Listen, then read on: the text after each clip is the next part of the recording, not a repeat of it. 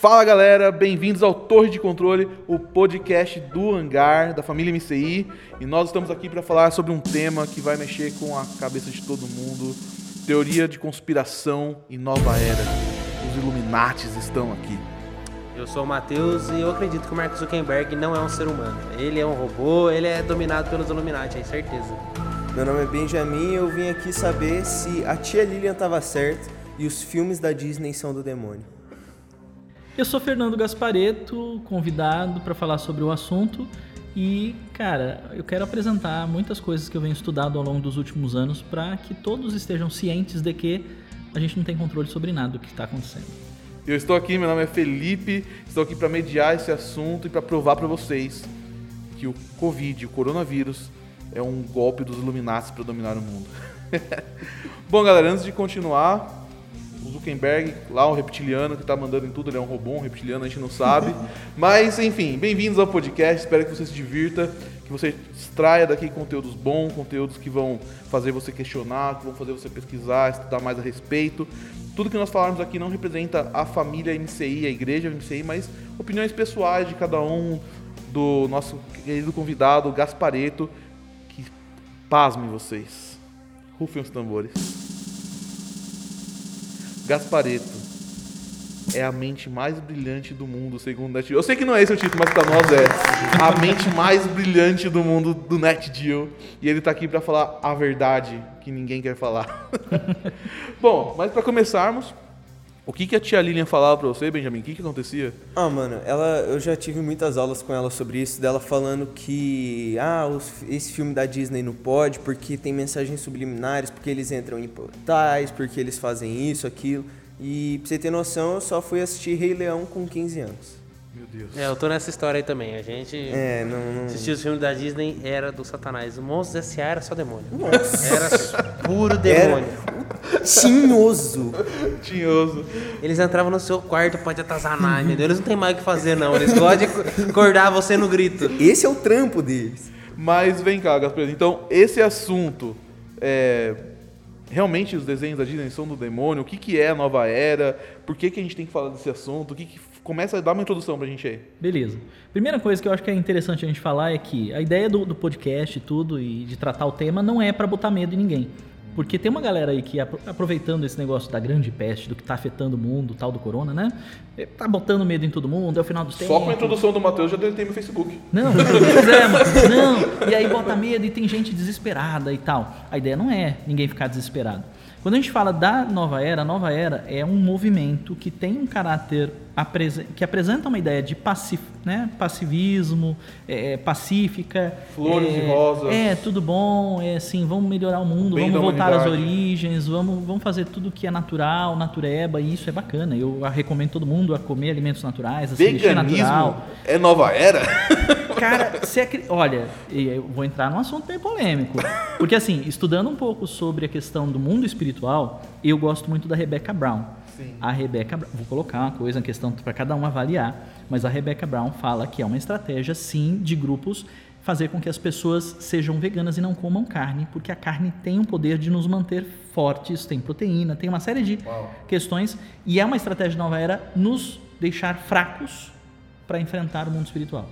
Que é isso, hein? Então, mas é uma questão polêmica, mas existe isso. Leiam os livros da Rebecca Brown, vocês vão, vocês vão entender um pouquinho a respeito. Legal.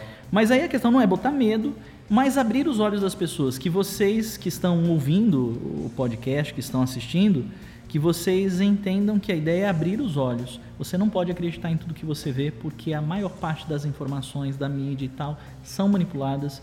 E a nova era tem um plano que é desmistificar o cristianismo, colocar o cristianismo para baixo. Nem todo mundo sabe disso. Muita gente faz parte do plano, trabalha pelo movimento e não faz ideia porque é massa de manobra. Às vezes as pessoas não fazem ideia que trabalham pro movimento. Exatamente. São pessoas que são influenciadas pela mídia, por propostas, por. Cara, quantas. Isso é tão simples de ver que assim, é, é você pegar esses panelaços ou esses movimentos, ah, vamos pra rua, vamos pra rua. Quanto de gente que tá lá na rua, você perguntar o que que você tá fazendo aqui, a pessoa não sabe bem o que tá fazendo. Verdade. Mas qual a proposta que você tá exigindo? Não faço ideia. Eu tô vindo aqui com a galera. tá ligado? Não, mas que meus amigos. vamos lá. pelo rolê. Então, aqui, vamos lá, é pelo Brasil, uhul! Então, e a gente sabe, é muita gente que tá trabalhando pelo movimento, mas não Quer sabe. dizer, não significa que daquele um milhão de pessoas na rua, por exemplo, é, todo mundo recebeu um pão com mortadela ou alguma coisa pra estar ali. Na verdade, é algo meio que subconsciente das pessoas. Exato. Exato. Então, a nova era trabalha meio que dessa forma pra manipular todo mundo subconsciente. Sim. E aí é a questão do. E aí? Aí eu vou colocar a minha visão, tá? Em relação a isso. É, os desenhos, os filmes da Disney e tal, tem mensagem subliminar? É verdade isso? Cara, é verdade. E, e eu vou dizer o seguinte: não é só o da Disney. Então você fala assim, ah, só Disney. É a mesma coisa que falar assim, só a Globo. Ah, Globo lixo e tal. Beleza, ok. Globo manipulada e tal. Cara, é só a Globo que é manipulada? Não! A mídia, de uma maneira geral, é O manipulada. Silvio Santos é manipulado, assim, ele é, ele é Illuminati, pô. Tanto dinheiro que ele tem, você acha que é. o cara ali, ó, vou falar pra você, velho. Silvio é. Santos Mano. Illuminati. Não, vocês estão falando desse negócio, aí, ah, é alienígena, não é desse mundo e tal. Cara, eu, eu revi com meus filhos essa semana, ou com meu filho e com a minha sobrinha, o Homens de Preto. Aí eu tô naquela pegada de tipo, Michael Jackson descobri que era alienígena, Michael Olha, Jackson. tem Tipo, um- tem alienígenas infiltrados entre nós, cara. Entre... Eu falo, eu falo pra galera, tem umas pessoas perto de mim que eu falo, olha, tem gente que é reptiliana. Que são, é. Isso deixa um assunto pra outro dia, falar sobre os reptilianos. É, outro- outro Mas, outro dia. cara, quando você assistiu o MIB, você fala, tem até filme que fala sobre isso, não é possível. Eu conheço um cara, eu falo assim, ó, esse cara é reptiliano, mas deixa quieto, é um presidente de uma grande Mas ó, corporação. só pra vocês entenderem, a ideia da mensagem subliminar, ela está em tudo e a mensagem subliminar entra na visão do, do estudo que a gente faz da nova era, porque tem gente que investe para colocar certas ideias no, no inconsciente coletivo. E aí, cara, tá em tudo. Ideias são lançadas. Agora, ah, meu Deus, eu não posso assistir e tal. Então, a, a mensagem subliminar, ela tem poder se ela permanecer inconsciente. Se por acaso vai falar assim, olha, esse, pô, vamos assistir o Rei Leão aqui, mas tem umas questões que, olha, você vai ver que engana e tem uma questão da influência do mundo espiritual e tal. Tirou a conotação de, cara, isso aqui vai ser percebido sem eu perceber, quer dizer, não vai ser percebido, vai entrar direto no meu inconsciente. Se você tirou o caráter da- do subliminar, ele já não te afeta mais. Tem mais o mesmo poder. Não tem o mesmo poder. É parecido com o ocultismo. o ocultismo, enquanto ele tá oculto, a partir do momento que a luz, você já começa, opa, fica mais fácil de combater. É que o pessoal fala, por exemplo, para mim é muito parecido a, a mensagem subliminar com o merchandising, por exemplo. Ah, sim. Porque o merchandising é aquele negócio que aparece na novela assim, o cara bebendo Jequiti. um refrigerante. e aí ele levanta bem. Silvio Santos tá em pauta nesse programa. E faz assim, velho. Dependendo da cena, da situação, etc., a pessoa está tão envolvida que ela não percebe conscientemente aquela marca. Tipo, nossa, ele está tomando aquele refrigerante daquela marca. Não. Mas inconscientemente aquilo já ficou marcado, ficou linkado com o emocional que estava envolvido naquela cena específica. E aí não é merchandising, é mensagem subliminar. Tá, mas peraí, deixa eu entender um negócio. Porque é, eu acredito que essas bolhas, até formam uma bolha nisso aí. Por exemplo, você pega o Facebook lá do ZT aqui, do Matheus. Matheus, não. Você, você, você pega ali, por exemplo, é, o algoritmo que vai mostrar só o conteúdo que você vai consumir, que vai colocar você numa bolha. Ou seja, acaba se tornando até uma mensagem subliminar aquilo também. Você só vê aquilo lá, você só é alimentado por aquilo. Então, para ser natural já, depende até um viés político ou um viés do que você vai. Você pega as influencers na, no Instagram. Minha esposa outro dia virou assim: "Ah, eu quero comprar um robô que limpa o chão. Mas por? Daí Eu falei, mas por quê? Onde você viu isso? Não, não vi em lugar nenhum. Daqui a pouco eu vou ver uma, uma, uma menina que ela segue lá que comprou o robozinho que limpa o chão. Daí eu falei, até, mas isso que a gente está falando fala de dinheiro, certo? Vai falar de consumo. Ou. Agora, onde os caras de uma nova era eles querem atingir? É isso? Eu acho que é um pouco maior né, o objetivo. Então, de uma maneira bem simplista e cabe, claro, no podcast não dá pra falar tudo, mas para ficar bem claro para vocês e de uma maneira bem simples, e aí vocês pesquisem mais a respeito do assunto, a Nova Era é um movimento que tem um caráter aparentemente benéfico para todo mundo e existe uma parte que é assim mesmo, mas ela tem um cunho religioso e o cunho religioso é, eles são contrários ao cristianismo e querem destru- destruir o cristianismo. Entendendo isso, aonde é que encaixa a, o subliminar? Toda- todas as ideias que podem ser contrárias ao cristianismo e que podem ser incutidas dentro da mente de alguém sem ela perceber e que vão bater de frente com o cristianismo e podem de repente até em algum momento substituir a sua fé, os seus princípios cristãos, isso está dentro da mídia, isso está nas novelas, isso está no jornal que é tendencioso, isso está isso tá nos filmes, isso está na- na- nas peças de teatro, seja- na música que você ouve. A tia Lília tem razão. Tem razão. E precisa tomar cuidado com isso, muito cuidado. Mas essas não coisas- é que não pode assistir, não é que você não pode ver. Então, eu até me lembro que, que, que o teu pai tinha, tinha falado que uma vez você era menor e, e aí ele levou você a assistir Crepúsculo, acho que foi Crepúsculo. Mé. Não, é pior que isso, velho. Foi Frozen. Não, tudo tem, tudo tem mensagem subliminar. Tudo Benjamin, eu consegui ver você dançando, cantando Let It Go, velho.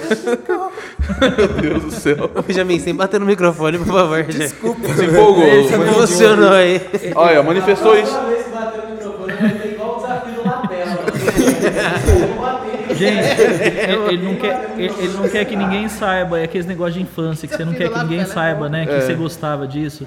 É igual eu, eu tinha vergonha quando eu era criança porque eu gostava de Sandy Júnior. Eu tinha vários CDs e tal, mano. Agora que eu já sou mais velho. Tá bom. assim, mano, agora- Eu escutava os Spice Girls, então vambora. Ah, não, calma. Pera, guarda isso pra outro, pro- outro programa. Revelações surpreendentes da vida das É, pessoas. olha só. Mas enfim, então deixa. que- Mas de qualquer maneira, O a filme, questão. o filme. Seja o Crepúsculo Frozen, qualquer, qualquer filme que seja. A questão da, a questão da explicação é. Se, se você viu o filme, no caso o Maurício falou que ele viu o filme junto e aí depois conversaram a respeito e tal, o que, que tinha de ruim, o que, que era espiritual, o que, que não era. Cara, tirou, mostrou qual é, de forma consciente, a conotação religiosa, aquilo que poderia ter uma influência e tal, o diabo perde poder. É verdade. Ou a influência demoníaca perde o poder. Se É um- você está é um- resguardado e protegido e não deixa o teu inconsciente ser contaminado porque aquilo se torna consciente, não te afeta. É o Jequiti. Todo mundo vê que negócio ninguém compra. Entendeu? É isso, é isso aí que acontece. Mas isso- o ocultismo ele trabalha um pouco assim. O ocultismo, na verdade, é tudo aquilo que você faz que é oculto, né? Então, quando, quando vem a luz do Senhor, se torna claro e perde poder, perde a força. É, mas esse negócio do crepúsculo, por exemplo, né? É, eu tenho uma história legal que é o seguinte: é, eu- conhecia um, o cara hoje é ministro de libertação e na época ele era intercessor. E eu lembro claramente dele falando que, tipo assim, ah, não, não a gente é amigo, né? Eu não, eu não, eu não vejo problema tal em assistir Crepúsculo e tal. Só que isso ah, na época do auge do filme, né? E beleza. Aí a nossa líder na época pegou e falou assim: ah, eu vou orar então pra você assistir. E quando, é, quando você estiver assistindo, Deus vai abrir seus olhos pra ver se tem alguma coisa ou não. Daí você fala pra gente. E aí diz que esse cara foi, né? É, o filme, né? Com, o pessoal. E no meio do filme, cara, é, do nada, numas cenas nada a ver, assim, do filme, que é um filme de romance, né? Começava, ele começou a ver demônios saindo da tela e começando a cercar a vida dele. Começando a cercar ele ali sentado no cinema. E diz que ele ficou tão impactado, ele não era um cara que tinha visão aberta, ele viu tão claro que ele pegou e saiu da sala com medo, tipo, falando assim, não, tô fora, você tá maluco. É, mas uma coisa que ele ensinou depois foi o seguinte, que eh, ele entendeu que o problema talvez não é você assistir algo, mas é você, tipo assim, se você vê algo que é suspeito, em qualquer lugar que você for fazer, qualquer coisa, Deus, se tiver algo aqui que pode me atacar, que pode me influenciar de alguma forma, me protege. Protege minha família, se a gente vai assistir, vamos assistir um filme aqui, Deus, guarda a gente, que a gente se divirta com esse filme e já era. Eu acho que é por aí, senão a gente vai ficar muito maluco, vai ficar com medo, não vai querer fazer mais nada, né? Sim, sim. Igual o Guilherme, o diretor, eu não quero nem sair mais de casa. Tanto medo, né? Ó, você que está assistindo esse programa, eu queria dizer uma coisa pro seguinte: nós tivemos ataques É. de hackers da nova era. Zuckerberg, estamos de olho, você tá me ouvindo? É, Estão invadindo o sistema. Deletem seus. Facebook, Instagram e WhatsApp. Só sai da internet que tá Vamos pra fazenda. É o seguinte. Mas é, como que a. Vamos falar agora um pouco sobre nova- a nova ordem mundial, na verdade. Porque a nova era, na verdade, é quase uma religião, certo? Mas a, a- a nova ordem mundial, o que, que é isso? Os Illuminati que mandam. Explica pra gente um pouco da história em cima disso aí. Então, é, a, a nova era, de uma maneira geral, é, a nova ordem mundial, ela surge com a ideia de globalização. Então, globalização, entenda que, tecnicamente, nova ordem mundial, que tem uma conotação muito mais mística, diz respeito também a tudo que se fala a respeito de globalizar o mundo. Então, e isso surgiu com uma família de sobrenome Rothschild.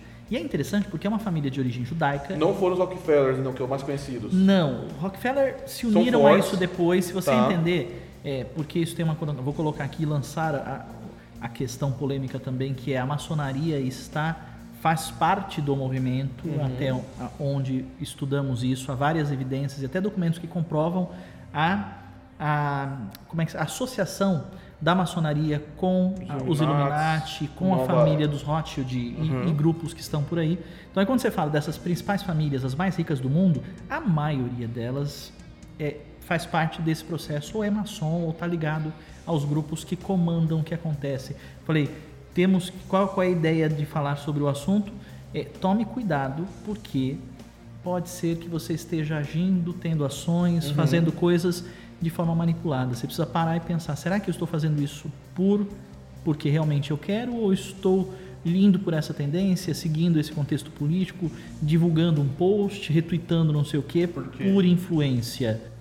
Ou seja, não é que tem alguém pagando, né, que nem já falou, não é porque tem alguém pagando você pra postar aquilo, mas na verdade o seu subconsciente de alguma forma está sendo manipulado por alguém.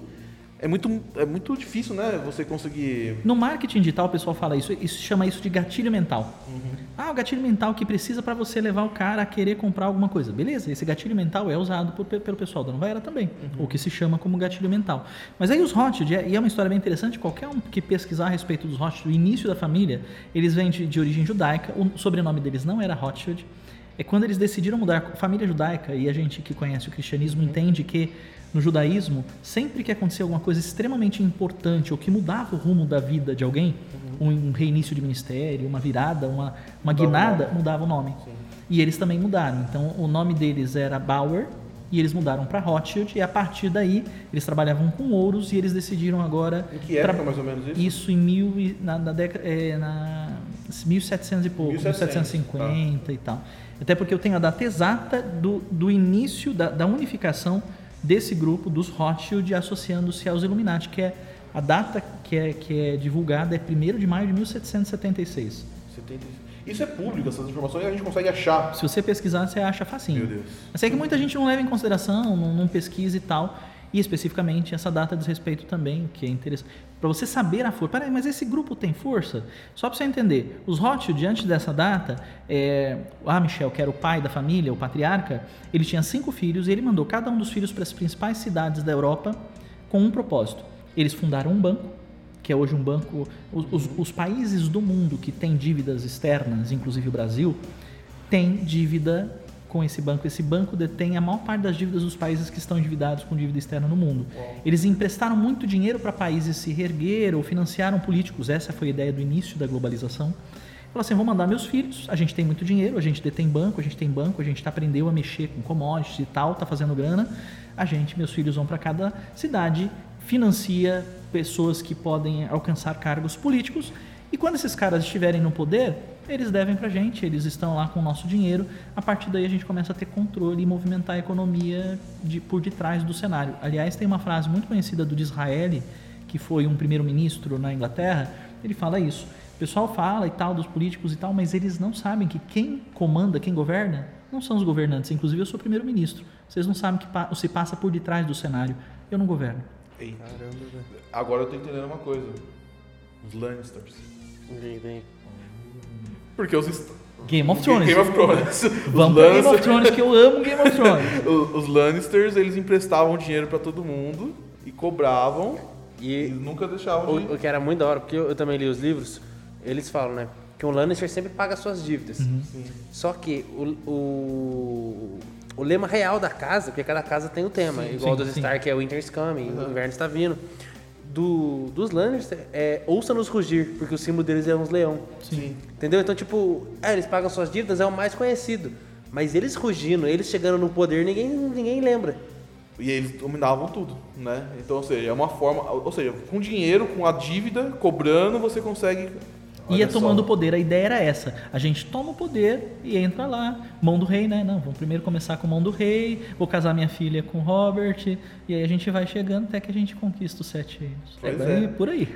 Ou seja, mas assim, a gente, a gente consegue entender então que fica bem claro com uma novela dessa, do Game of Thrones, que é, a questão do dinheiro consegue colocar e tirar pessoas do poder muito fácil, mas principalmente consegue manipular, né? Que eu acho que é o mais interessante, porque uma pessoa só não vai conseguir governar ou um grupo não vai conseguir, é muita, muita coisa, muito grande, mas você consegue manipular para que as coisas converjam, ou seja, será que o Silvio Santos não, brincadeira. Mas, é, Mas não é brincadeira.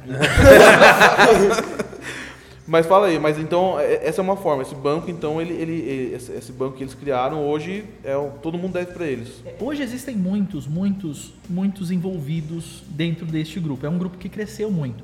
Mas só para uma, uma informação do, do professor Rodrigo, que é um, um arqueólogo, cientista, um cara muito. É Rodrigo Sim. Silva, né? Rodrigo Silva, Dr. Rodrigo Ele, Silva. ele fala, ele, ele nos dá uma estatística que é muito interessante, só para você entender o, o poder que, que tem alguém que tem dinheiro e que tem a mídia sob o seu controle, ou detém o poder da mídia, né, para influenciar a população. 60% do dinheiro do mundo está na mão de 2 mil pessoas. Então você pensa em quase 8 bilhões de pessoas que existem no mundo, mas 60% da riqueza do mundo está na mão de 2 mil pessoas. E se essas pessoas têm um propósito de movimentar o dinheiro e mover as situações, e você- se você tem pessoas infiltradas financiando políticos, cara, isso aí é história. Não é assim. A gente está falando agora lá de, de, de 1700 com os Rothschild, mas vem para o Brasil. Sim. Vem para o Brasil e veja como é que foi. E aí, pode- não sei se vale a pena a gente citá-los, se não vai polemizar mais, citar nomes, mas certos grupos, como é que eles chegaram ao poder? O poder que o marketing teve para mudar a imagem de uma pessoa e fazê-la entrar, sem citar nomes, uma pessoa que nunca teve um cargo político, nunca foi eleito, chegar a se tornar o maior, a maior, maior autoridade do executivo no Brasil Presidenta. com propaganda, cara. Com uma excelente estratégia de marketing. E aí, cara, vai. Ah, mas tem experiência? Não tem. Mas não importa, problema. porque o marketing é tão bem feito que pessoas falam assim, cara, eu adorei essa música, essa pessoa, essas fotos, essas imagens. Vocês trabalham com mídia, sabem disso. tem uma força, isso influencia tanto a pessoa que, mano, os caras não querem saber. o cara vai lá e vota. as mensagens subliminares são tão fortes que, que realmente é, podem até colocar um, um- um político num, numa, numa car- num cargo desse e tal. E- Ou seja, por consequência, no espiritual não deve ser muito diferente. A influência que deve ter no nosso espiritual, a gente tem que ser muito ligeiro com isso, né? Tem que ser muito ligeiro, tem que estar muito atento. E aí é, a questão é, quer dizer, vocês estão entendendo onde a gente quer chegar. Só de curiosidade, eu até eu coloquei como um tópico para a gente abordar aqui a questão de como é que o Brasil passou a ter uma dívida externa. Cara, Dom Pedro I foi às margens do, do Ipiranga, a gente aprende na escola, né, lá atrás, que ele foi o herói do Brasil quando ele proclamou a independência. Independência ou morte em cima do cavalo Quadro branco, pintado, exposição. Enfim, você vai lá no, no Museu do Ipiranga que está fechado agora, É, mas tinha isso aqui, quadros, imagens e tal. Mas ninguém sabe, e não é uma informação que está escondida, porque se você pesquisar, não precisa nem para a Deep Web, que ele não está nem Deep Você vai, você acha a informação. É que as pessoas não buscam. Mas é, Dom, Dom Pedro tinha viajado antes para Portugal, tinha negociado com Portugal, ele queria ser o herói do Brasil, Portugal já tinha explorado bastante o Brasil, levou quase todo o ouro que o Brasil tinha achado ali em Vila Rica, reconstruíram Lisboa com ouro do Brasil. Cara, Acabaram com a sugaram o Brasil. E aí, naquele momento, Portugal precisava se reerguer. Eles tinham ficado muito tempo pelo domínio da, da Espanha e aí eles tinham reassumido Portugal. E falaram assim: beleza, a gente tem uma dívida que a gente precisou fazer com um banco inglês, os Rothschild. Você assume a dívida e vai lá e seja o imperador. Meu Deus. Começou a nossa dívida a partir daí. Desde Então a gente não sabe todos os detalhes da história. E até hoje, a principal, os principais valores de dívida que nós temos, e muitos outros empréstimos foram feitos posteriormente, são com o Banco dos Rothschild. Agora, o grande detalhe é, o Brasil paga, vocês me fizeram uma pergunta antes de a gente começar aqui, é, O Brasil paga a dívida externa? paga dívida? Cara, não consegue dar conta de pagar a dívida e geralmente eles fazem novos empréstimos para tentar pagar e não paga tudo. Agora, como é que um, um- um cara, você deve para mim, imagina, eu, eu devo para você. Ah, eu posso pagar quando eu puder? Não, pera aí, eu tô devendo pra você, por que, que eu vou pagar? Não, eu posso pagar só um 10% porque eu não vou conseguir? Cara, existe esse tipo de conversação com o banco? Existe. Mas o que, que esse banco faz? E há várias provas, há várias evidências, há várias matérias falando sobre isso. Não, beleza. Inclusive, numa parte da história, nós tivemos um presidente chamado Campos Salles, que ele conseguiu fazer com que durante 10 anos, para dar tempo do Brasil crescer, ele fez um acordo com o banco. Podemos ficar 10 anos sem pagar a dívida? Parece eu negociando com as Casas Bahia. É, vamos ficar 10 anos só, e depois aí eu, eu cresço, né? E aí eu levanto dinheiro e eu te pago. Ah, beleza, então de boa. Não, não é bem assim. Aí o banco falou assim, beleza, porém, contudo, tem algumas questões que a gente quer. Por exemplo, a gente quer investir no Brasil, a gente quer, é, naquela época, ferrovia, a gente quer entrar e mexer com ferrovia, a gente quer ter liberdade para fazer isso. Pode? Bom, cara, você vai ficar 10 anos sem pagar dívida, mano. Entra lá, beleza. É, e a gente quer influenciar a economia, a gente quer que vocês adotem um, Uma moeda diferente. uma moeda diferente, um esquema econômico, a gente tem um, um plano e eu quero que vocês adotem um plano. Você topa? Ah, beleza, eu vou ficar 10 anos sem pagar a dívida, eu topo. Meu Deus. A dívida, claro que em 10 anos aumentou absurdamente e, vou dizer você, os Rothschild e outros grupos estão por trás da economia brasileira, da telefonia brasileira, da exploração de petróleo no Brasil. Muito. A maior parte da economia brasileira é movimentada por gente que Cara, a por gente que, não que a sabe. mídia não, não, não- não fala sobre esse assunto? Por que, que é um negócio. A gente não fala sobre esse assunto? Por que que. Porque a mídia está na mão deles. Ah, E aí entra o lance, porque a gente falou de Illuminati, que é um grupo que se uniu, que depois se uniu aos Rothschild, e esse grupo foi se ampliando, fazendo outras associações. É, eles se associaram à maçonaria. Mas quando você chega, por exemplo, nos tempos atuais, na década de 50, surge um clube que eles chamam de Clube Bilderberg. tá. Se você pesquisar, tem matéria na BBC de Londres falando sobre o clube. Existe toda uma mística. Será que eles. Né, porque o que é o Clube Bilderberg? As, as pessoas mais ricas do mundo, mais influentes do, do, do mundo, e a, a imprensa e as mídias televisivas, os donos mais ricos e mais importantes que detêm a mídia mundial, eles se reúnem todo ano, desde 1950 e poucos, não sei, 52, 50, eu não me lembro exa- exatamente, todos os anos, em um lugar discreto, em uma cidade que não seja uma capital e tal. Não é divulgado. Para não ser, não é divulgado. Não é divulgado. É, eles geralmente pegam um prédio, um hotel e eles mandam todos os funcionários embora e quem fica trabalhando lá é só gente deles. E durante alguns dias eles estão, eles ficam ali internamente conjecturando sobre não se sabe o que. E aí Daniel Stulin, que é um expatriado russo da, da ex-União Soviética, jornalista, Jornalista. tem renome, etc. Escreveu um livro sobre isso. Ele, ele não fala quem são as fontes, mas fontes de dentro que passaram informações e ele escreveu sobre isso. Ele fala: esse pessoal se reúne para definir o rumo do mundo. Esses caras com dinheiro e com a mídia, eles decidem quem vai assumir o governo, quem vai, quem deve ser os políticos a serem financiados, é, que tipo de movimentação econômica, ou mudança de moeda, ou perdoar de dívidas, ou seja lá o que for, dentro dos países do mundo, os caras decidem o que é de relevante, o que deve acontecer no próximo ano, o que, que a gente vai investir.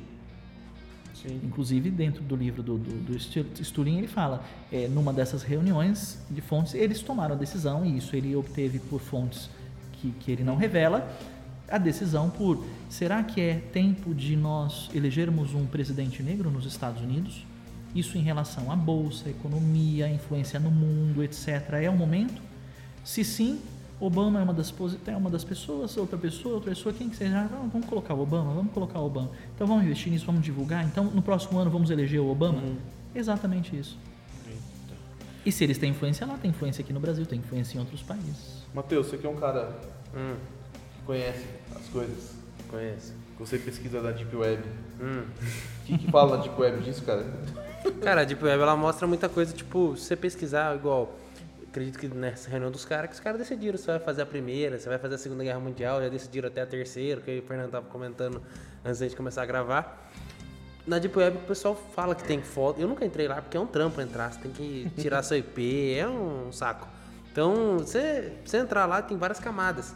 E se você chegar na sétima camada da Deep Web, e, tipo assim, além de ter muita coisa pornográfica, muita coisa, mano, tipo, sexo com, com bebê abortado, é uns bagulho ab- absurdo. É, a Deep Web ela tem de tudo. Então isso que é o bom e o ruim dela. Então ela pode ter essas informações que a gente não tem acesso, que a gente gostaria de ter, mas tem a informação que a gente nem quer ter acesso, mas vai estar lá. É jogada na sua cara. Se chegar na sétima camada de- da Deep Web, na hora que você entrar nela, o FBI já bate na sua porta já. Eu acho que a Deep Web é coisa dos Illuminati, cara. Eu acho. É um jeito. Mas eu já vi já, os, pesquisa... é, os grupos terroristas se comunicam por ela, né? Pra conseguir. É, é, aliás, o- falando em grupos terroristas. E o 11 de setembro? Cara, esse é um lance muito louco. E, e, ó, só pra ter base, porque eu falo assim, cara, é só alucinação isso? Mano, Michael Moore é um jornalista extremamente respeitado. Ganhou o Oscar. Ele é polêmica, ganhou Oscar, enfim. Mano, o cara, o cara dirigiu, produziu um filme, escreveu um filme chamado Fahrenheit 9/11, Fahrenheit 11 de setembro. E, e ele vai mostrando coisas que mostram que, cara, de verdade, é- isso, em relação a isso, é um ponto que eu acredito totalmente nisso. É, quem autorizou a entrada os te- dos terroristas e a- o sequestro dos aviões e o ataque às Torres Gêmeas foi o próprio, foi o próprio George W. Bush. Ei, Caraca. E é uma coisa tão fora. Cara, você assistiu o filme? quero assistir. Você vai ver eles mostrando, por exemplo, uma coisa que é absurda e não faz o menor sentido. E, e dá a entender de que ele já sabia o que ia acontecer e não devia fazer nada. O George W. Bush, quando ele recebe, e, e você procura na internet, você vai ver o vídeo. O que ele estava fazendo na hora que aconteceu o ataque às Torres Gêmeas? Ele estava numa escola infantil, lendo histórias infantis para um grupo, num- numa das estratégias dele de elevar Uhum. a popularidade dele que estava em baixa. Porque ele tinha acabado de voltar de férias também, né? É, ele tinha voltado de uma férias de três meses que ele teve. Logo depois de ser É, eleito. logo depois de ser eleito. Uma coisa que o pessoal já estava com raiva, porque a eleição todo mundo achava. Tinha certeza, né? A própria mídia, a própria, o próprio jornal, jornal, TV. Foi aquela e tal, treta com o Al Falou Gore. que Al Gore ia ganhar, e aí. Foi muito esquisito mesmo. Foi muito estranho, muito estranho. Todo mundo tinha certeza que o Al Gore já estava, mas, mas de repente Era muito pequeno apareceu ele lá. Mas enfim. que aí- interromperam meu Dragon Ball pra isso aí. É, pois é. Eu não estava nem nascido, então. É, você- Ah, mas então- a tia Lilian sabe que você tava assistindo Dragon Ball, Matheus? Eu só, só pegava um canal na televisão. Minha mãe deixava falava: Você vai poder assistir esse? Na verdade, Thiago, o Thiago tá aqui, ele não me deixa mentir. Vocês vão poder assistir só esse aqui porque só pega um canal. Então. Meu Deus. Então, beleza. Só, pega isso. Ah, então é já o que tem pra janta. Mas aí mostra a cena dele quando ele recebeu a notícia de um assessor e tal falando teve um ataque. Ele continuou. Aí quando o segundo avião, segundo ataque, o Brasil está sob ataque. Aí ele Tipo, continuou sete minutos, terminou de contar a historinha e tal, não sei o que. Aí ele saiu calmamente e foi ver o que estava acontecendo. Os Estados Unidos está sob ataque. Ah, vamos Tá ver bom. o que está acontecendo. Estão atacando meu país, beleza. Pra mim, a grande, uma grande coisa que, assim, que eu achei muito doideira, cara, é que 11 de setembro aconteceu isso. No dia 13 de setembro, 24, e eu- esse eu peguei o dado antes de vir pra cá. 24 pessoas da família do Bin Laden que Ah, sim. estavam nos Estados Unidos, mais 142 dois, é, pessoas árabes que estavam lá e que faziam parte da- da- das empresas. Eram pessoas, olha só, George W. Bush é filho de George Bush e eles têm muitas também, empresas, também pai. ex-presidente, o Bush pai, Sim. várias empresas e tal. E adivinha quais são os principais Acionistas. acionistas, os, os principais é, parceiros comerciais deles? A família do Bin Laden era uma parceira comercial de muitos e muitos Meu anos. Deus. E esses caras, 24 mais 142 que estavam ali, foram levados em aviões, é, da, que a presidência autorizou, sair do país no segundo dia, levados sem autorização de serem interrogados pela CIA, etc e tal. O Michael Moore até ironiza, porque ele fala assim, mano, você pega qualquer série policial, qualquer coisa, qual a primeira coisa? Teve um assassinato e tal. O que, que a gente vai fazer primeiro? Vamos para os parentes. Né? Aconteceu isso Sim. aqui, quem são os parentes dos envolvidos?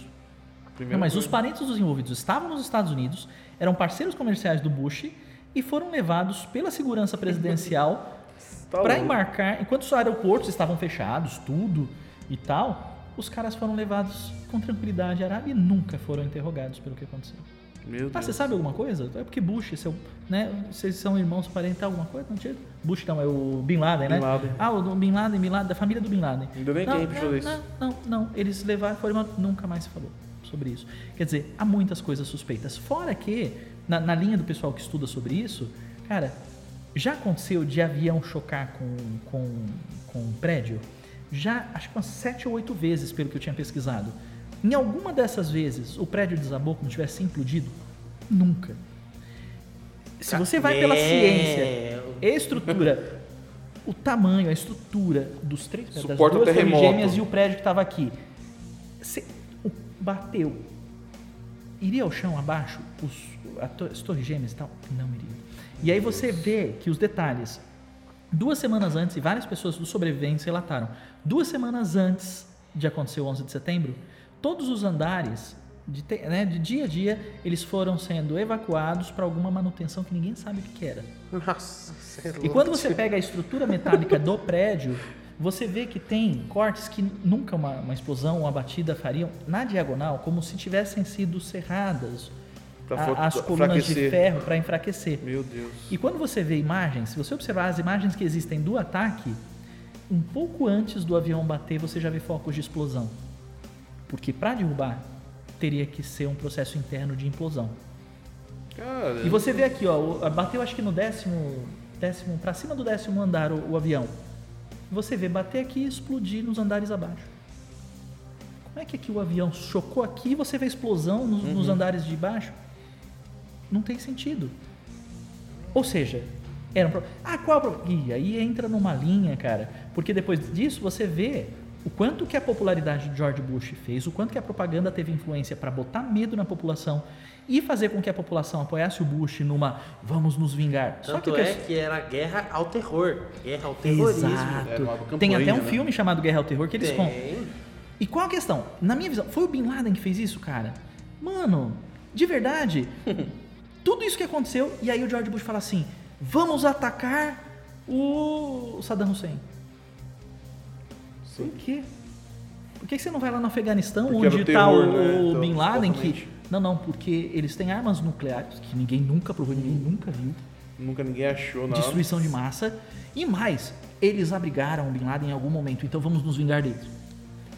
Aí, Mano, não aí faz- entra um outro lance, né? O que, que tem naquelas terras, né? Não, e aí você vê, e o Michael Moore mostra que haviam parcerias comerciais das empresas Bush, e depois de que tudo aconteceu, eles mataram Saddam Hussein, colocaram uma pessoa que era aliada dos Estados Unidos, eles fecharam uma parceria de, de um gasoduto que ia até o Maratri, uma coisa assim. É, e, cara, que era um negócio comercial que Saddam Hussein nunca ia autorizar e nunca ia acontecer se não tivesse tido o ataque lá. E aí depois Saddam Hussein foi aquele vídeo que vazou se enforcando. Meu Deus, cara. Eu não Bin se enforcando, Bin, ele foi Bin Laden tá morto? É, é, é, foi é, enfor- isso. Ah, então. Será? Meu e o Bin Deus Laden do tá céu. morto? Então, é. Quem Alguém pegou viu o eles corpo? foi tropa americana. Não, nós matamos, no mar, lançamos no no mar, mar. porque não sei. Gente. Mano, Meu Deus. tem um filme, ó. o Filme, Mano, qual tem um filme- autoridade que o- os Estados Unidos tem sobre o país que ele tava, eu agora não lembro qual que é.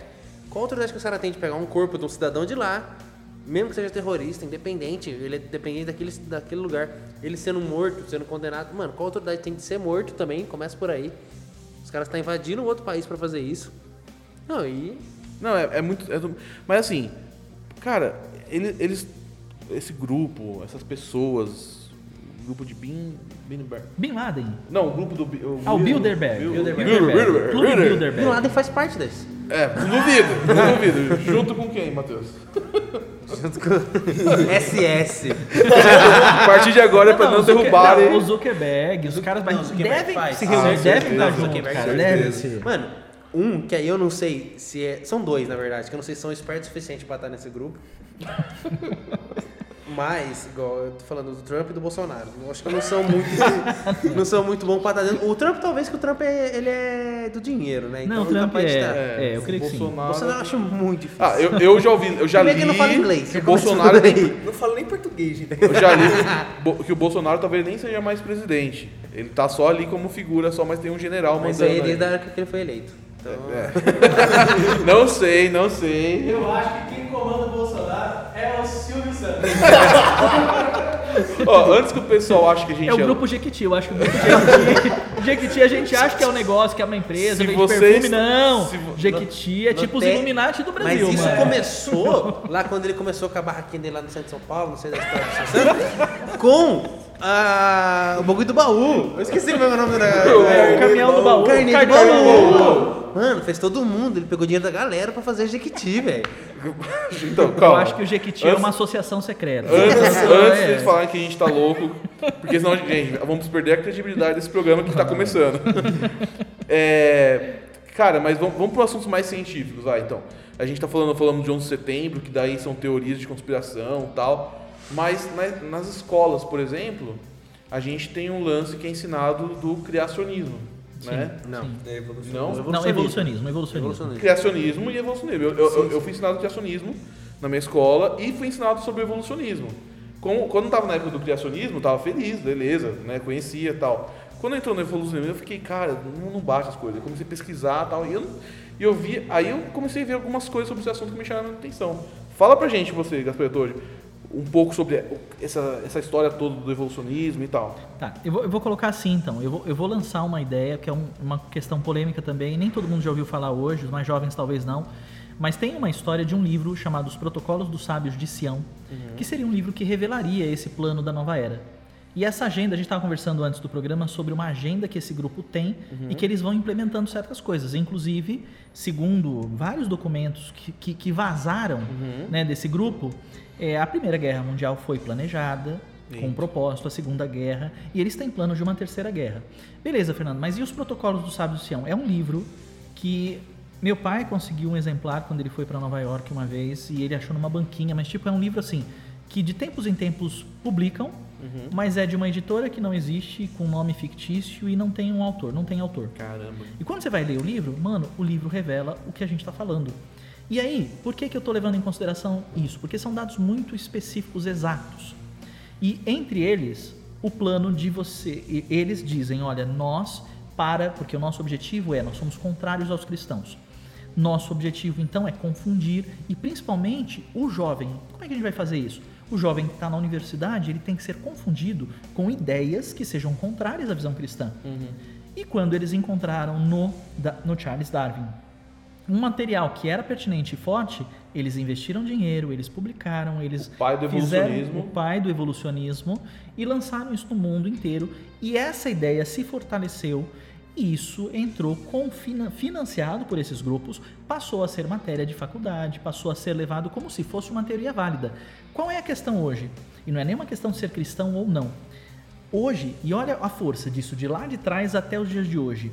Hoje, a maioria dos cientistas, eles não acreditam, eles descartam, e eu tenho várias matérias falando sobre isso, eles descartam a teoria do evolucionismo. O homem não veio do macaco, nada disso, isso não, não tem fundamento científico, não tem como provar isso, não tem como levar isso adiante. Na microevolução, na macroevolução. E tem várias farsas, dos elos da, da, da, da evolução, tem várias farsas que foram lançadas. Tem um caso da Inglaterra, se eu não estou enganado, que havia uma briga entre a Inglaterra e eu não lembro se era a França, de cientistas, e eles queriam achar os elos da evolução e eles forjaram uma, um crânio de. supostamente acharam um crânio humano com uma mandíbula de macaco, ou vice-versa, eu não lembro, algo assim, Nossa, e forjaram, e por um tempo, isso foi considerado um elo da evolução.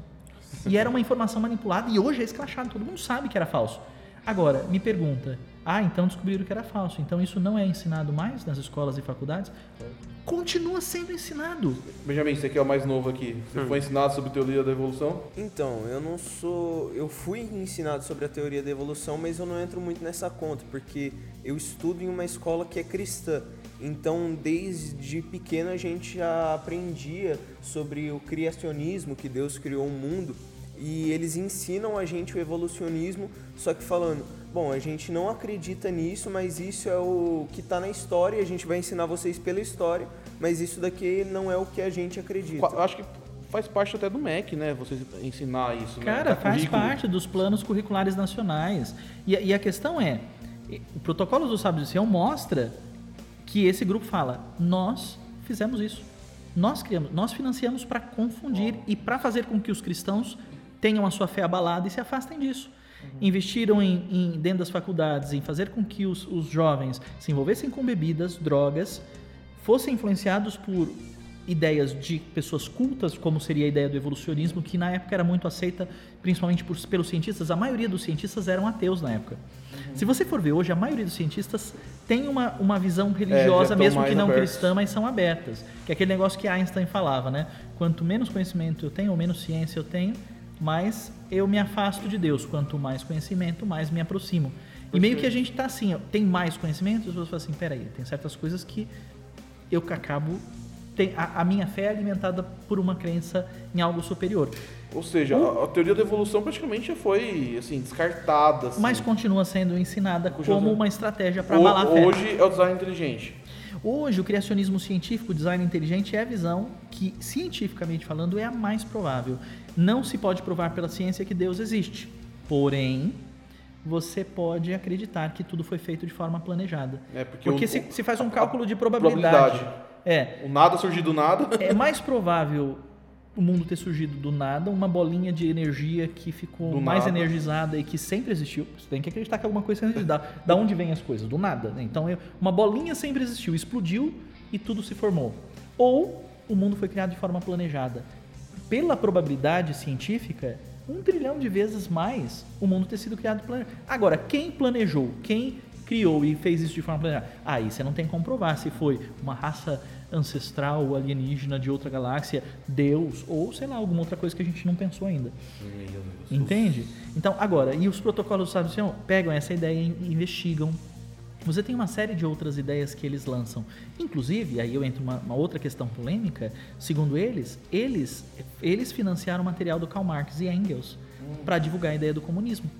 Porque a ideia da nova era, para vocês entenderem, a gente vai encaminhando para a finalização. Quer dizer, qual é o propósito deles? É unificar tudo. Qual a ideia deles? Para unificar o mundo, países tão diferentes, com, com culturas diferentes, com economias tão diferentes e que não se comunicam muitas vezes.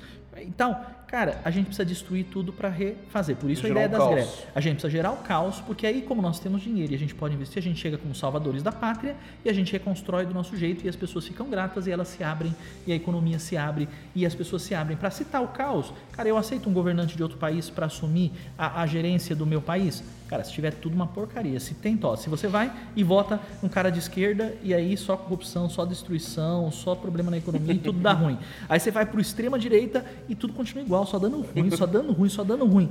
Aí vem uma peste, aí vem doença e todo mundo, ninguém sabe mais o que fazer. Aí chega alguém e fala assim, cara, mas tem um cara que tem uma vacina, tem um cara que é um cara influente e empático. Esse cara, vocês aceitariam a influência desse cara, esse cara governando vocês? Por favor. Mano, então a ideia deles é destrói tudo, abala tudo. E eles sabem que o cristianismo não é muito forte. O, o- o pessoal fala que o, o Gandhi tinha uma frase que ele falava assim, só pra você ver isso pra gente tomar uma consciência como cristãos, tá? É, Gandhi falava assim, cara, a melhor religião do mundo é o cristianismo. O problema é que ninguém coloca isso em prática, porque se o cristianismo fosse colocado em prática, eu me tornaria cristão. Meu Deus. É, muitas pessoas até saem da igreja falando que é hipocrisia, né? Que ninguém vive nada e tal, né? Porque é justamente a dificuldade de colocar em prática o ensinamento de Agora, Cristo. aí a ideia do comunismo, eles investiram por quê? Assim, bota dinheiro, bota dinheiro e tal. Porque eles precisavam, para criar algumas guerras, eles precisavam ter algum sistema que se contrapusesse de, assim, muito fortemente ao capitalismo, ao capitalismo, a visão capitalista. E não havia. E quando eles tiveram contato com o ele falou assim, cara, isso aqui cola. Isso aqui tem uma linha que não funciona, mas se a gente pegar. E a gente sabe que não funciona, porque todos os países que, que adotaram isso, cara, até hoje tá dando ruim, não tá dando ruim. Né, Pega o exemplo da União Soviética e vê quem quer voltar a ser socialista lá e comunista, quem quer ter um governo como o que tinha antes. Não quer. Então, assim, já sabe. Mas fala assim: vamos investir nisso, vamos lançar isso, os caras mais cultos vão comprar essa ideia e aí a gente vai ter um grupo forte que vai e a gente vai poder gerar guerra em torno disso. E aí a gente destrói, movimenta muita coisa, etc. A gente vem e propõe algo novo. A nova era. Uma nova ordem mundial diferente do que estava em voga antes. O cristianismo abalado não vai ter força. Os cristãos que não são cristãos de verdade, os cristãos que creem em Deus, mas creem assim, né? Aba- Abalou a fé, pronto. Porque eles sabem. Aí que tá. Por que destruir e abalar o cristianismo? Porque a nossa fé em Cristo Jesus forte, cara, a gente tem o governo da terra. A igreja tem o governo da terra se se posicionar como igreja. Corrida da Lua, por exemplo. O homem foi pra Lua. Foi a guerra do capitalismo contra o socialismo, né? Praticamente foi isso. Os Estados Unidos... com- E, e- Guerra Fria. Guerra Fria. Então, existe até uma questão de minar até na, na- na ciência as coisas, né? Nem a ciência se torna algo mais confiável, né? O que aconteceu aí nessa parte da, da, da guerra, da- dessa corrida espacial e tal? Cara, aí é que tá. É, por isso que eu falo assim, o que a gente está falando não é para gerar um medo. Vocês vão ver que, que a, a minha ideia final é a gente chegar num ponto em que tudo que está acontecendo, a Bíblia né, fez uma previsão. Você tem a previsão bíblica de tudo isso. Agora, é, vocês, vocês já, já viram alguma coisa sobre Houdini ou sobre ilusionismo? Sim. Ilusionismo é aquele negócio assim. O filme. Não é, não é a mágica, né? A mágica é fazer você prestar atenção numa coisa enquanto você está escondendo o que você vai fazer sumir na outra mão. É você que, por isso que é ilusão. Você faz o negócio aqui, ó, todo mundo tá olhando para cá e o que o resto ninguém vê. Eu vejo muito Guerra Fria e certos movimentos de guerra ou de revolução que duram pouco tempo. Que vão pra mídia. Cara, muito como um marketing de distração. Uma A gente vê isso muito no Brasil. Na, na escola, eu tinha um professor de história, o professor Bruno, pega uma bem com ele. é, ele falava: a mídia só aceita um assunto de cada vez. Eu lembro quando tava tendo aquele assunto da Crimeia, na Ucrânia. Agora, vou pegar o exemplo agora do coronavírus. Só fala de coronavírus. É só isso. Covid, coronavírus, o mundo inteiro. Mano, mas a gente tá tendo crise de dengue ainda. Ninguém fala. Por quê? Porque só aceita um assunto cada vez. Se é pra falar só de corona, vamos falar só de corona. Se é pra xingar só o Bolsonaro, vamos só xingar o Bolsonaro. Se é só pra xingar o PT, vamos só xingar o PT. Então, tipo assim, não dá pra ter dois focos ao mesmo tempo. É sempre um foco só. Se é pra falar só de BBB, é só, é só de BBB. BBB, nossa. Não, e Twitter pensa que o negócio da Lua foi uma espécie de tipo BBB ou sei lá, final Uma dessas corrida espacial. É, uma coisa assim, porque assim, ah, torcer não vai, vai estar Estados Unidos vai na frente. não, Não, não, os comunistas. É um negocinho que, de verdade, qualquer coisa que aconteceu por trás ali. A gente nunca vai E saber. aí cabe a gente, se você quiser investigar, investigar, porque com certeza isso foi um- uma, uma manobra para tirar a atenção de outras coisas que estavam acontecendo, mas ninguém estava olhando. Tá, aí você chegou num ponto bacana pra mim, que é o seguinte: como que nós vamos conseguir ter informações. é, assim, você falou, ah, tem que ir atrás, mas é, na prática, assim, que, que dica que a gente pode dar pra galera de pesquisar nos locais ou ver mais? Adianta assistir Globo? Não, mas o que, que a pessoa tem que fazer? O que, que você pode dar de ideia pra galera se informar melhor e pesquisar melhor? É, e, e lembrando, gente, tudo isso que a gente está falando não é uma verdade absoluta, são teorias que você vê muitos sinais e abre a lanterna. Mas e aí, o que, que a galera faz para se informar? Então, é, uma coisa bastante importante. O que é fato e o que é crença? Porque a gente fala sobre muitas coisas que são conjecturas. Ah, por exemplo, a gente pode falar. Eu, eu não acreditava nisso. A primeira vez que eu ouvi falar que o homem não tinha chegado na Lua e que isso era só uma encenação, etc. Eu, eu ainda acredito que o homem foi à Lua sim, às vezes que foi, etc. Mas tem algumas pessoas que defendem que não foi. Será? Eu não tenho como provar. Tinha isso. sombra, Eu acredito que existem algumas evidências. Olha, eu fiquei a bandeira voando. eu fiquei encucado com muita coisa. E eu tenho as minhas dúvidas, mas eu ainda não descarto completamente. Então, assim, é fato que o homem não foi para a Lua, então foi? Até onde a gente sabe, o homem foi. É o que foi divulgado. Eu não tenho como provar se sim ou se não. Mas tem outras coisas que são verdade?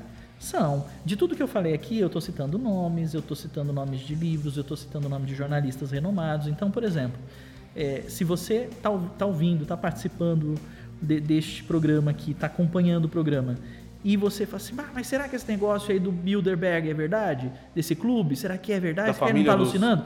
Cara, pesquisa. E Rothschild? Pesquisa. Você vai achar o que é fato e o que é conjectura. Ah, os Illuminati existem? Pesquisa, você vai ver que sim, existem comprovações. Sim, tem matéria, hoje em São dia é mais vários público, né? grupos e vários grupos se, auto, se autodenominam Illuminati. Mas existe muita coisa ficcional nesse meio. E há grupos que surgiram em, em jogos, em filmes e tal. Meio para que profunde, será que é verdade? Não, essa ideia de é verdade ou não é, também é uma estratégia da nova era para deixar a gente. Ah, não É que engraçado que acreditar. sempre a, a- Não a- leva a sério quando. É, não Essa- leva tão a sério. E É é- verdade, mas também fica aquela pontinha de que ah, pode não ser. Então, ah, não vou levar E é sempre sério. com uma, uma boa proposta, uma proposta nobre por trás, né? Não, é para o bem da humanidade, é para o bem daquelas pessoas. Nós queremos que todos tenham paz, saúde, educação. Sim, há vários aspectos positivos. Então, assim, o que eu falei que se, se encaixa na Bíblia, dentro do plano da, da nova era, é, a ideia é que esse grupo, ele se globalize tudo. A ideia é que se tenha uma moeda única, e eu lembro quando meu pai começou a falar sobre isso, não tinha moeda única em nenhum lugar, assim, de vários países com a mesma criptomoeda, Não tinha o euro. O euro. Então a primeira coisa assim que o pessoal começou a levar fé na pesquisa que meu pai falava, ele falava assim: esse grupo vai fazer com que as economias se combinem e a gente vai começar a ter moeda única. Ah, não, esse cara viajou, mano, viajou, viajou. E hoje nós temos o euro. Desde 2000, desde o início de 2000, que o Brasil vem tentando, inclusive na época do Lula presidente e tal, entrar em acordo para o Mercosul ter uma moeda única. E tipo, isso, isso, se você pesquisar na internet, você vai achar as reportagens. Ah, vamos ter uma moeda do Mercosul. Por que, que não rolou? A Argentina se opôs, criou caso, não sei o quê. Uhum. Houve uma influência dos Estados Unidos, porque os Estados Unidos também tem um plano e a ideia é unificar a Al- América. Alpa, Alca, negócio assim, né? É, Alca, tinha um é. projeto. Tinha Tem um projeto, então assim, meio que melou e seguraram e não rolou. Ursal. Então assim. eu, eu achei que você fosse falar Jequiti. Não, Não, A então. Ursal é sinistro.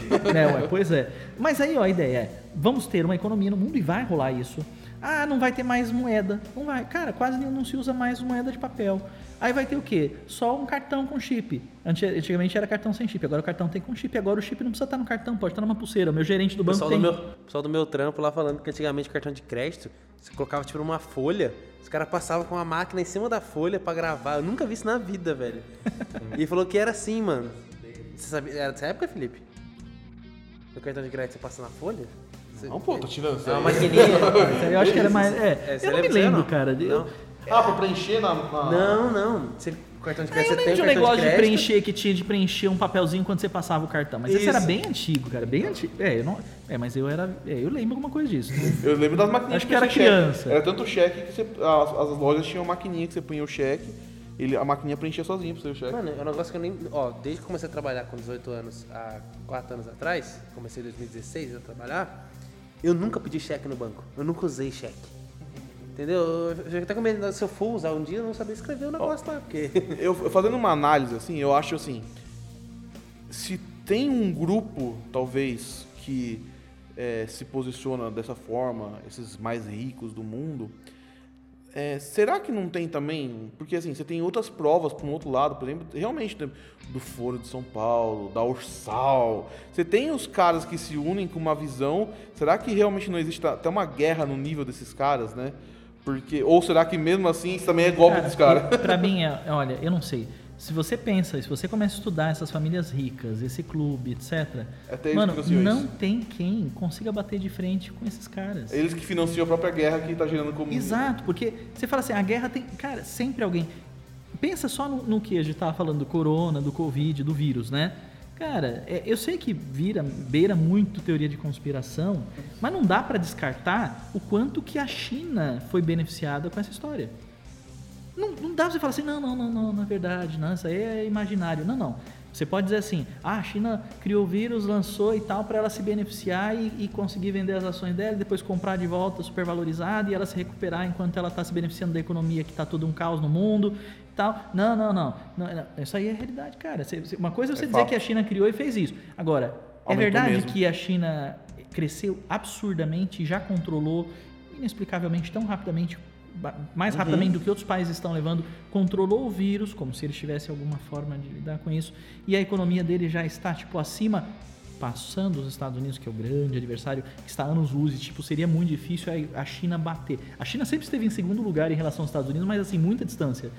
Seria, falava, "Ah, vai, a China vai passar. Cara, passou. E aí? Assim, a realidade é o que é fato. Mano, a China foi beneficiada. Agora é verdade que eles inventaram o vírus Aí- e que lançaram. Aí não dá pra dizer. Eu, tenho, eu, eu sempre falo pra galera o seguinte: a gente tem que. É, busque conhecimento, como diria. ET Bilu. Exatamente, ET Bilu. Os, ETs estão aqui. Mas é, eu acho que o, o- o- Cara, senão a gente vai ficar maluco. Eu acho que a gente tem que sempre buscar ter mais informação de um lado, de uma mesma. Tem um amigo meu que ele fala, sabe, tem um ponto. Você tem que sempre ver as várias óticas desse ponto. Exato. Porque, por exemplo, eu sou um cara que eu consumo matéria, por exemplo, da Folha, da Veja. Só que se eu ficar só nisso, cara, eu tô ferrado. Porque outro dia eu liguei a Globo, eu fiquei assustado, cara. Era só crítica ao governo do Bolsonaro. Assim, na cara dura, assim. Eu não, não vejo problema. Se os caras querem fazer isso, beleza. É, Eles estão escolhendo passar a informação desse jeito. Agora, eu tenho que ter outra ótica também, né? É Por exemplo, eu, se eu leio uma Folha e uma Veja, eu quero ler também uma Carta Capital. Eu quero ler também, por exemplo, eu quero seguir no Twitter uns caras, por exemplo, uma Maria do Rosário. Eu sigo a Maria do Rosário no Twitter. Mas por quê? Porque ela é inimiga número um do Bolsonaro? Porque, cara, se tem um cara que tá falando, metendo pau nessa mulher, teve problema de processo. Cara, o que, que será que essa mulher tá falando? E o que, que ele tá falando? Aliás, ela processou ele, né? Então, assim, eu acho que é importante a gente sempre buscar, falando de política, de ciências, coisas que não dizem no espiritual, a gente tem que sempre buscar, e aí fica uma dica para todo mundo que tá ouvindo, cara, sempre busque mais de um, de um ponto de vista. Se você vai começar a ler mais, vai ver um jornal nacional, escuta também, por exemplo, um, um- um vídeo lá de um cara que você sabe que tem um posicionamento diferente. Eu acho que é o único jeito de você buscar um equilíbrio. E aí, além disso, não se contente, não, não se baseie nas suas informações, suas decisões de vida em cima daquilo. Cara, vai é, e coloca diante de Deus. Eu acho que é muito importante isso, Deus. Eu tenho que votar em tal cara, eu tenho que fazer tal coisa, eu tenho que me posicionar de tal forma. É, eu devo assistir tal desenho, eu devo assistir tal filme. Cara, diante de Deus, tudo fica mais tranquilo. Né? A gente estava até falando um pouco sobre a questão do tempo, né? Eu acho que o maior problema disso tudo, que nem a gente estava falando sobre isso, ah, jogo é do diabo, não é do diabo. É, desenhos são do, né? Por exemplo, fala um pouco do Pokémon, do Digimon, aí, só pra gente Cara, então, porque Pokémon e Digimon trabalham muito a ideia de, de espírito, de avatar, de demônios digitais, de umas coisas assim, que, e que trazem muito da cultura do taoísmo, de cultura hinduísta e tal, que são culturas que são assim, são o oposto do cristianismo. Então, de novo, voltamos à ideia do subliminar. É, são ideias que vão sendo colocadas na cabeça das crianças sobre espíritos, sobre vida após a morte, sobre algumas coisas de espíritos guias e tal, mano. Isso passa a fazer parte do imaginário infantil e se essa criança não é orientada, então entenda, se a criança é orientada, tem um direcionamento e como nós temos buscado assim, desde de cedo as crianças têm experiência com Deus, experiências com o Espírito Santo, Tem etc. Cara, eles sabem que tem uma luz, eles sabem que tem um poder, eles sabem que aquilo lá é uma bobajada e que não faz sentido. Identificar. Agora, pensa na maior parte das crianças no mundo. Isso tem influência? Tem influência. Você tem casos de crianças que, que passaram a, a, a ter problemas espirituais, opressão demoníaca e tal, registrados sobre isso, com, vendo, assistindo eh, esses desenhos ou essas mangá e tal, com essa influência? Tem. Crianças que tiveram, passaram a ter problema de como é que. Eu vi várias reportagens falando sobre isso. so- é, como é que a pessoa quando cai e tem epilepsia, ataques de epilepsia após Desenhos. assistir desenhos e tal, isso é fato. É a mesma questão do RPG, que muitas vezes é, dentro do RPG você faz magias, você dá autoridade para o mundo espiritual vivendo um personagem que na real é a mesma coisa. O Harry Potter nesse aspecto entra nisso. Harry Potter não. Não, não, não- na minha visão não está proibido, porém eu, eu tenho uma prima e eu vejo hoje como é que a vida dela foi para um lado meio estranho. É, ela, cara, ela virou tão viciada que ela leu várias vezes, assistiu tudo e ela sabia todas as falas mágicas e tal. E cara, essas falas mágicas são falas mágicas. São palavras de, de magia, de ritual? São. Não é uma coisa inventada. E quando a pessoa faz uma brincadeira, e ela tinha tudo, tinha capa, tinha a varinha, ela sabia todo o Avada Kedavra e todos os outros as, as invocações e tal, e fazia umas brincadeiras e tal, não sei o que. Cara, você está brincando com o mundo espiritual. E é complicado porque eles falam assim, ah, então nós não podemos encenar, porque, para curiosidade de vocês, não sei quem sabe, mas eu tenho formação em teatro, fiz escola de teatro. E aí a questão, assim, o RPG, você encena, né? Qual é o perigo do RPG? É a brincadeira com coisas que são reais, apare- aparentam ficção, mas são reais. E o despreparo de certas pessoas na brincadeira. E aí eu, eu dou o exemplo de atores despreparados que se deixaram influenciar absurdamente pelo filme. Exemplo mais antigo, eu gosto muito de, de- de uma obra da Anne Rice, que é o Entrevista com o Vampiro. Nossa. Eu já tinha lido o livro e quando saiu o filme com Brad, Brad Pitt, com Tom Cruise e tal, cara, eu fui assistir. Agora, você vê o comentário dos- do, do Brad Pitt e do Tom Cruise sobre o filme. Nunca mais vamos, nunca mais façam um filme dele. Eles tiveram problema, entraram em depressão, tiveram que fazer tratamento psicológico. Por quê? Pela influência dos personagens, porque o Lestat, os outros personagens. Ledger, É isso que eu ia falar. Heath Ledger. É, o Heath Ledger é o, é o mais atual, cara. É o mais atual. O Exorcista. Todo cara mundo morreu entrou- do filme, que fez o filme morreu.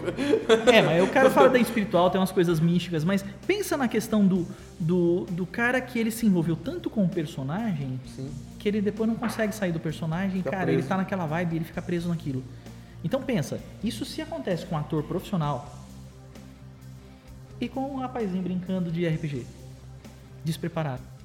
Agora, será que. é, eu sei que a gente está encerrando o programa já. é, a Bíblia prevê, prevê tudo isso aí, né? Aponta para uma figura de anticristo, aponta. Enfim, você pode falar um pouco mais sobre isso. Mas será que esses caras têm a, a, a consciência? Estou falando dos caras que mandam na parada toda. Será que eles têm a consciência de que eles estão servindo o lado negro da força? Ou realmente, é, enfim, eu, eu acredito que esses caras existem. Vou deixar claro minha opinião pessoal. Mas será que eles têm consciência da, da cagada que eles estão fazendo? Desculpa a palavra. Será que eles têm noção disso, cara? Não é Muito todo louco. mundo. Então, assim, os, os relatos que a gente tem de algumas pessoas que são ex-maçons Uhum. e que a maçonaria esteve totalmente envolvida dentro desse processo e até hoje é o que a gente Maçons, identifica. A nota É. de dólar. É, a maçonaria tem um lance que é uma, é uma sociedade secreta, que todo mundo conhece, mas assim, ninguém sabe exatamente o que se passa lá. E o, a- o trabalho que é feito dentro da maçonaria, assim, são 33 graus. E é o que aparenta naquela imagem que representa os Illuminati. E sabe assim, os Illuminati têm força? Cara, quando você vai estudar os Illuminati, você identifica que eles escolheram uma pirâmide com 13 degraus, com o olho em cima que tudo vê, emanando luz. E, com- e essa imagem, ela simplesmente ela está na nota de um dólar. Assim, os caras assim, eu tenho um símbolo. Será que eles têm Deixa eu poder? mostrar que eu tenho poder para todo mundo. Se alguém um dia duvidar, eu falo assim, mano, meu símbolo tá na nota do dólar. Tem algum dinheiro ma- mais valioso do que o dólar hoje? Pois é. Não, Então- e, e fora que Tamo lá. é, tá na nota de um dólar. Ou tá, tá em todos, eu não conheço. Não tá no, no de um dólar. Tá na de um dólar. Por quê? Porque todo mundo tem acesso. Todo mundo tem acesso. O Todo mendigo mundo. na rua tem acesso, assim como o cara mais rico também. O Trump tem nota de um dólar na carteira, assim como o mendigo achar no chão um dólar. Eu não tenho. Então esses caras têm poder. Mas a, O que tem? Você tem uma nota de um dólar na sua carteira. Seu Illuminati, sai daqui. pois é. Os Illuminati estão aqui. Que aí você fala, aí alguém pode saber, na- dentro disso, você tem, se você pensar na, na maçonaria, quem entra. Você sabia que para entrar na maçonaria você não pode ser ateu? Você não pode ser ateu. Eu não sabia dessa condição. Porque você tem que crer no eu arquiteto já do universo, eu não já é? fui sondado. Você tem que eu já fui sondado pra, pra fazer parte junto com uma pessoa importante. Eu tava junto, a gente tava junto. Nós somos sondados, mas eu não sabia. E Eu, por consequência, os caras, mas os caras sabiam que eu, não, que eu não era ateu. Eles sabiam porque eu deixei claro minha opinião. É muito É louco. porque eu- você conhece mais a maçonaria ali, porque tem a loja de artigo maçom, que é, tem isso, e tem o compasso e o esquadro, né? Que são os instrumentos Sim. do arquiteto do universo, que eles sim, falam, né? sim. Mas o É. que, que acontece dentro da maçonaria? A pessoa entra na maçonaria, fala assim, isso aqui é só fi- é filantrópico, não tem nenhuma É tudo bonzinho, é tudo religiosa flores. e tal. O cara do primeiro grau não sabe tanto quanto do segundo, do segundo, do terceiro, do terceiro. Segundo os estudos do Peter Hutler, só quem conhece a, a realidade da nova era e o que realmente é o plano da, da unificação, de você ter um governo mundial, de unificar todas as coisas para que haja um governante que tenha domínio sobre tudo, só quem sabe isso são os, os últimos graus, os gra- graus 31, 32 e 33. E ainda assim não são todos. Não são todos. Há uma cúpula dentro dos graus 32, 31, 32 e 33 que detém essa informação, enquanto os outros, até chegar, a, a passado o grau 30, você já tem essa visão de que existe a conotação religiosa mesmo. E os caras vão passando por uma espécie de lavagem cerebral, rituais lá dentro. Nada Mas que é divulgado, é tudo. nada que é isso é divulgado. tudo. E é muito difícil um, um maçom deixar de ser maçom. A gente tem casos, mas a maioria não, não se desvincula. E tem gente que, assim, meio que consegue se aposentar, mas não desvincula totalmente Tem gente que medo. consegue ser pastor e ser maçom, mas deixa quieto isso. Ah, então, fora essa questão. Você tinha me perguntado antes sobre a questão de, de- das pessoas, não, como é que ela vai saber, para ela não ficar com medo e ela saber o que é verdade ou não. É difícil, mas pensando em nós como cristãos, a gente tem o Espírito Santo, esse é um fato. Outra coisa é o que você falou mesmo. É, investigue e veja sempre os dois lados. Meu pai sempre falava que se você for tomar banho no rio, você deve tomar banho no meio do rio, porque a água mais limpa é a que está corrente no meio do rio. A sujeira sempre se acumula nas margens. Então você vai para uma extrema ou para outra extrema, Dá ruim. dá ruim. Então você tem que ter uma visão equilibrada. E eu não digo que o cristianismo é, não é ficar em cima do muro. É você ter a sua fé, a sua convicção, mas você não se posicionar com radicalismo aqui ou com radicalismo aqui. Estar sempre aberto e investigar. Investigação para mim é uma. Hoje em dia o pessoal não investiga nada, tanto que as fake news, essa polêmica de fake news, fake news, por quê? Ninguém investiga Porque, nada. cara, Só lê o título da e matéria. gente culta, inteligente, que fala assim. "Ah", me- meu pai esses dias me mandou, tadinho. Ele me mandou uma mensagem. E ele é esperto, inteligente, é um cara culto. Me mandou uma mensagem assim. é, era uma reportagem, a gente viu que era fake depois. É, teve aí o, o desfile de carnaval, o- um desfile de uma escola de samba que fez uma, uma encenação meio Jesus. estranha de Jesus, Foi e o diabo passado, vencendo né? Jesus, uma coisa assim. Uhum. É, e aí, assim, a reportagem tinha um vídeo que os caras editaram e tudo, falando assim: morre o cara que representava Satanás, que vencia Jesus, não sei o quê. E Caramba. mostrava um vídeo e tal. Mano, montado, não era o vídeo, era uma outra coisa, nada a ver, tipo. Caramba. E aí, a primeira coisa que eu assim, ah, tá muito. Tá suspeito isso aqui. Meu pai mandou pra mim, tá suspeito, deixa eu dar uma investigada. Mano, você fez uma investigação, assim, não, é boato, é boato. E aí você vê que aquele vídeo era de outra coisa, não tem nada a ver. Então, é investigar. O problema hoje é que tá todo mundo muito, muito crédulo. Ah, não, falou, eu acredito. As pessoas são preguiçosas pra pensar, pra investigar. Pensa no cristão. O cristão é, é- é preguiçoso pra investigar a Bíblia. Mano, a gente fala assim, olha, cara. a Bíblia como se fosse um. Não, e aí, por exemplo, nesse período, muita gente falando do final dos tempos, e o Senhor me levou também a buscar mais sobre o final dos tempos. E eu creio que o arrebatamento está próximo, eu creio que a gente está vivendo o período de final dos tempos, todas as evidências. Quando você faz um estudo sobre os cavaleiros do Apocalipse, eu fui retomar esse negócio. Você começa a ver, cara, que são quatro cavaleiros. O terceiro e o quarto cavaleiro é recessão econômica, e de- é peste e recessão econômica. Mano, a gente está vivendo uma situação de peste, de todo mundo paralisado por causa disso. Meu Deus. O que, que vem depois da peste e o outro cavalo? Recessão econômica, mano. Recessão econômica. E depois da recessão econômica? No meu entendimento, a gente é arrebatado e começa a grande tribulação. E tem um pastor, que eu gosto muito, o pastor Hernani, que ele fala, cara, numa visão profética que ele teve, ele acredita que tudo pode acontecer, mas que virá um grande avivamento sobre a igreja. Mas o que está acontecendo agora tem que levar a igreja a se posicionar e a É. tomar uma postura. Na minha visão, a igreja que antes do vírus, já comentei, todo mundo está em quarentena, é uma igreja que, cara, muito corrompida. Nem a nossa igreja, dentro da nossa estrutura, dentro da nossa denominação, se não houver uma grande modificação e Deus não. O avivamento não vem. Sim, até porque o, o lance do avivamento, é, mas puxando pro lado do arrebatamento, Jesus vai voltar para buscar uma noiva gloriosa. Sim. A gente tá um pouquinho longe dessa noiva gloriosa. então, assim, é coisas que a gente tem que ver e discernir. Mas vamos lá, vamos pros encerramentos, considerações finais. Começando do mais novo, do Benjamin. O que, que você achou? O que, que você tem para dizer pra galera aí sobre esse assunto? Você acredita agora na tia Lilian? O que, que você acha? Fala aí, mano. Ah, então. é, eu curti muito, eu aprendi bastante. é, e um negócio que eu sempre pensava já, mas esses dias eu tava conversando com meu pai, a gente tava fazendo ginástica e ele gosta de assistir palavra enquanto ele faz ginástica. E aí ele tava falando pra mim, é, um negócio que você tem que sempre fazer é pesquisar de todos os lados, você ter saber todos os lados do ponto. Que porque ele estava assistindo um pregador que falava uma coisa sobre visão aberta e um pregador que falava outra coisa totalmente diferente. E ele falou: quem que tá errado e quem que tá certo? Os dois estão certos, mas cada um do seu ponto de vista, sabe? Então é isso que eu acho bem legal, a gente aprender mais sobre os assuntos e saber o máximo possível. Beleza. Matheus? É, eu tenho certeza agora que o Zuckerberg. e o Silvio Santos, pra mim, agora. Não vou olhar ele do mesma maneira. Entendeu? Com olhos diferentes. Não, mas acho que a questão mesmo é pesquisar e pesquisar. O que você conseguir achar, tentar agora entrar no Deep Web pra ver se eu consigo pegar umas fotos. pra Não ver se- entra de web nenhuma, não. Não, vou entrar pra ver se eu pego uma foto do Clube Gutenberg aí, do, do Mark Zuckerberg. Você vai ver, que, você vai ver né? que o Silvio Santos tá lá, na lua. Imagina. Na... Bom, galera.